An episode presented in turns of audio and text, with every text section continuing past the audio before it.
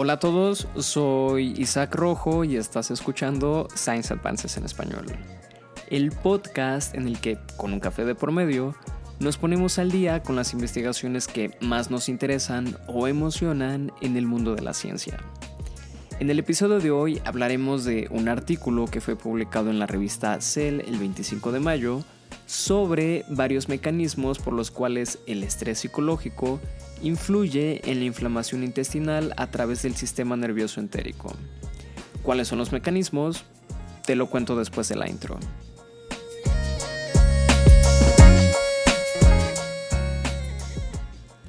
Y bien, el artículo del cual te voy a hablar el día de hoy es uno que me apetece encontrarme en las revistas que suelo leer constantemente desde hace un montón de tiempo.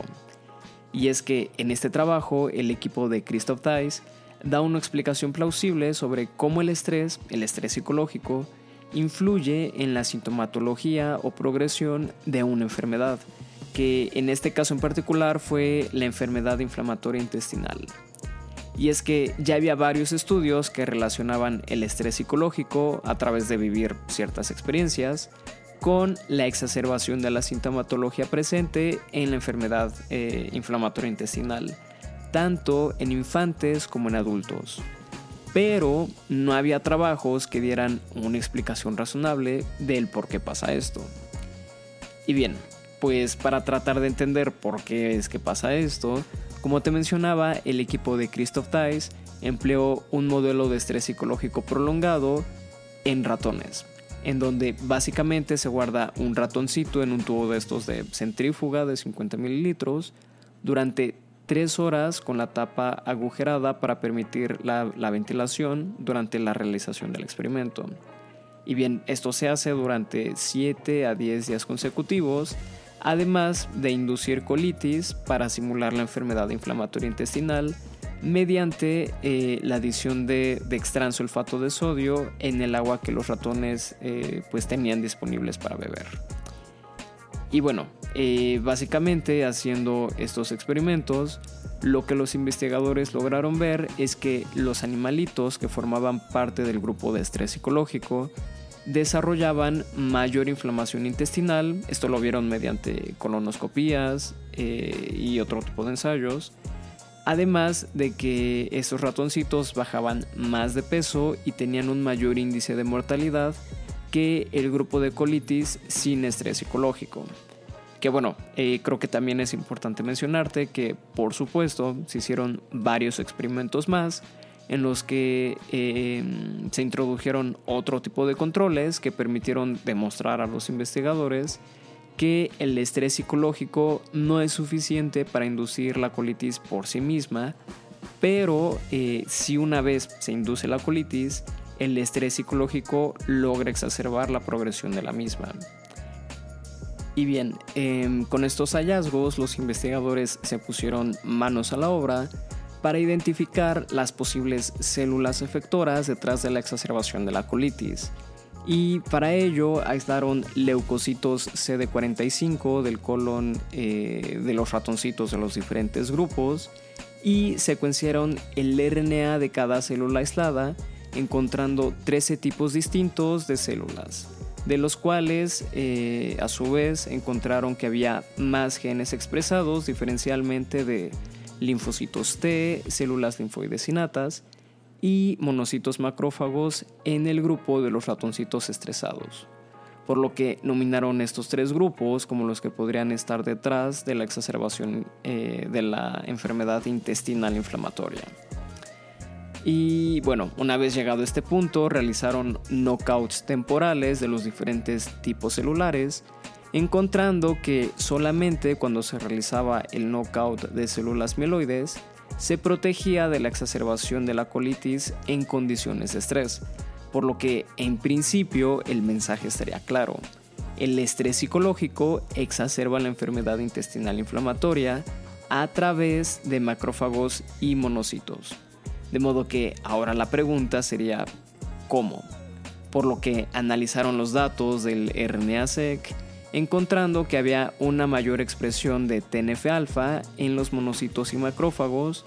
eh, de los ratoncitos bajo las condiciones de estrés, por lo que decidieron neutralizar al TNF-alfa mediante anticuerpos monoclonales, encontrando que al igual que el knockout temporal de monocitos macrófagos, se lograba una protección contra los efectos de la exacerbación de la inflamación que produce el estrés.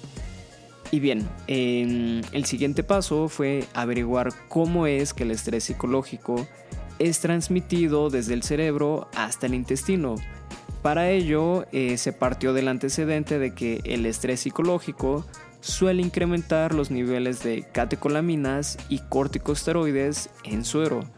que por cierto estaban incrementadas en el suero de los ratoncitos en condiciones de estrés. Por lo que el equipo de Christoph decidió medir el impacto de las catecolaminas en la exacerbación inflamatoria depletando neuronas adrenérgicas mediante 6-hidroxidopamina, observando que bajo estas condiciones eh, se exacerbaba aún más la enfermedad intestinal inflamatoria, fenómeno que también ocurrió al inhibir receptores betados adrenérgicos farmacológicamente,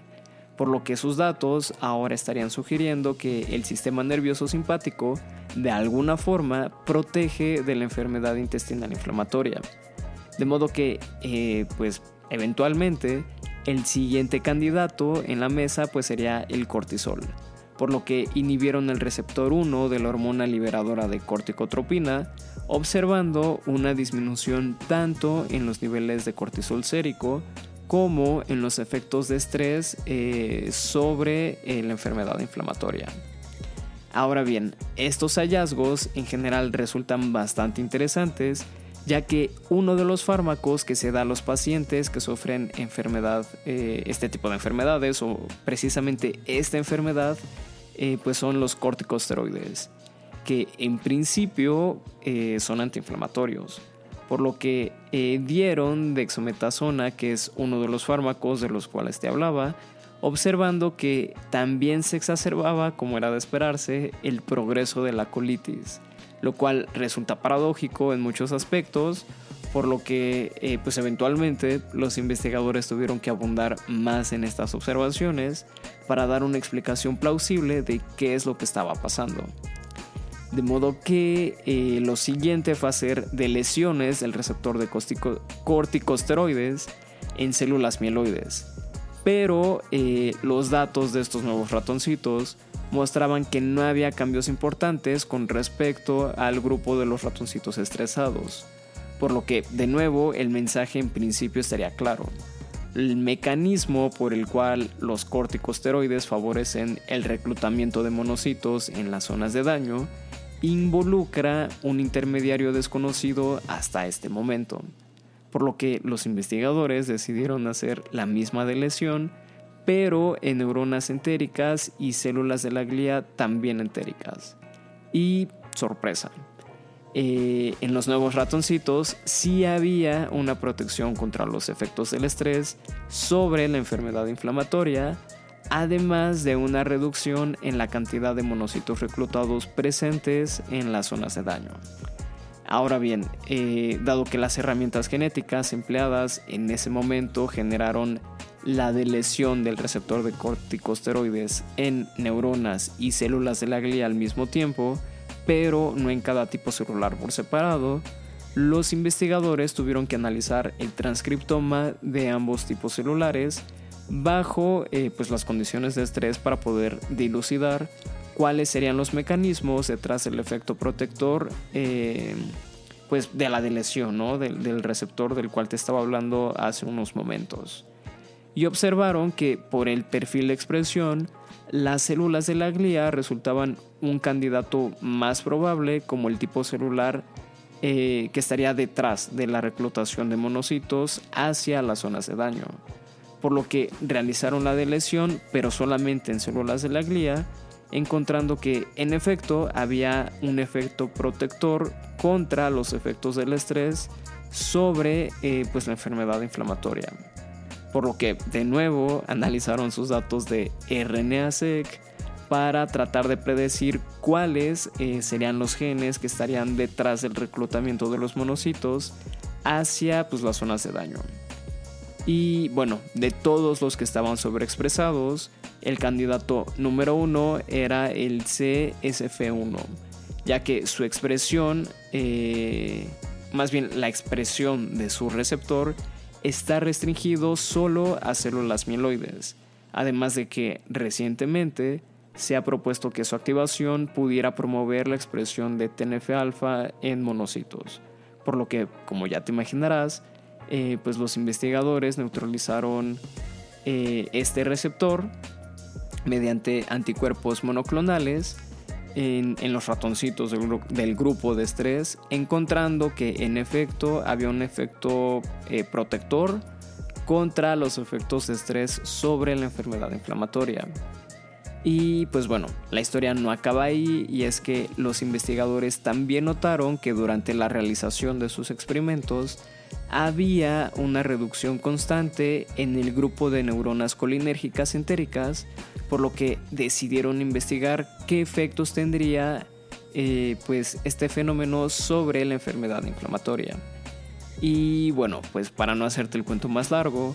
Resulta que los investigadores descubrieron que los glucocorticoides impiden que las neuronas intestinales inmaduras se desarrollen completamente. Como consecuencia, estas neuronas producen niveles bajos de moléculas de señalización que hacen que los músculos intestinales se contraigan, eh, que en este caso pues, sería acetilcolina, que, pues bueno, en palabras sencillas, significaría que la, comida se movería lentamente a través del sistema digestivo, lo cual explica algunas de las incomodidades presentes en la enfermedad inflamatoria intestinal. Y pues bueno, eh, lo interesante de esto es que una de las propuestas podría ser que además de no utilizar corticosteroides para el tratamiento de esta enfermedad,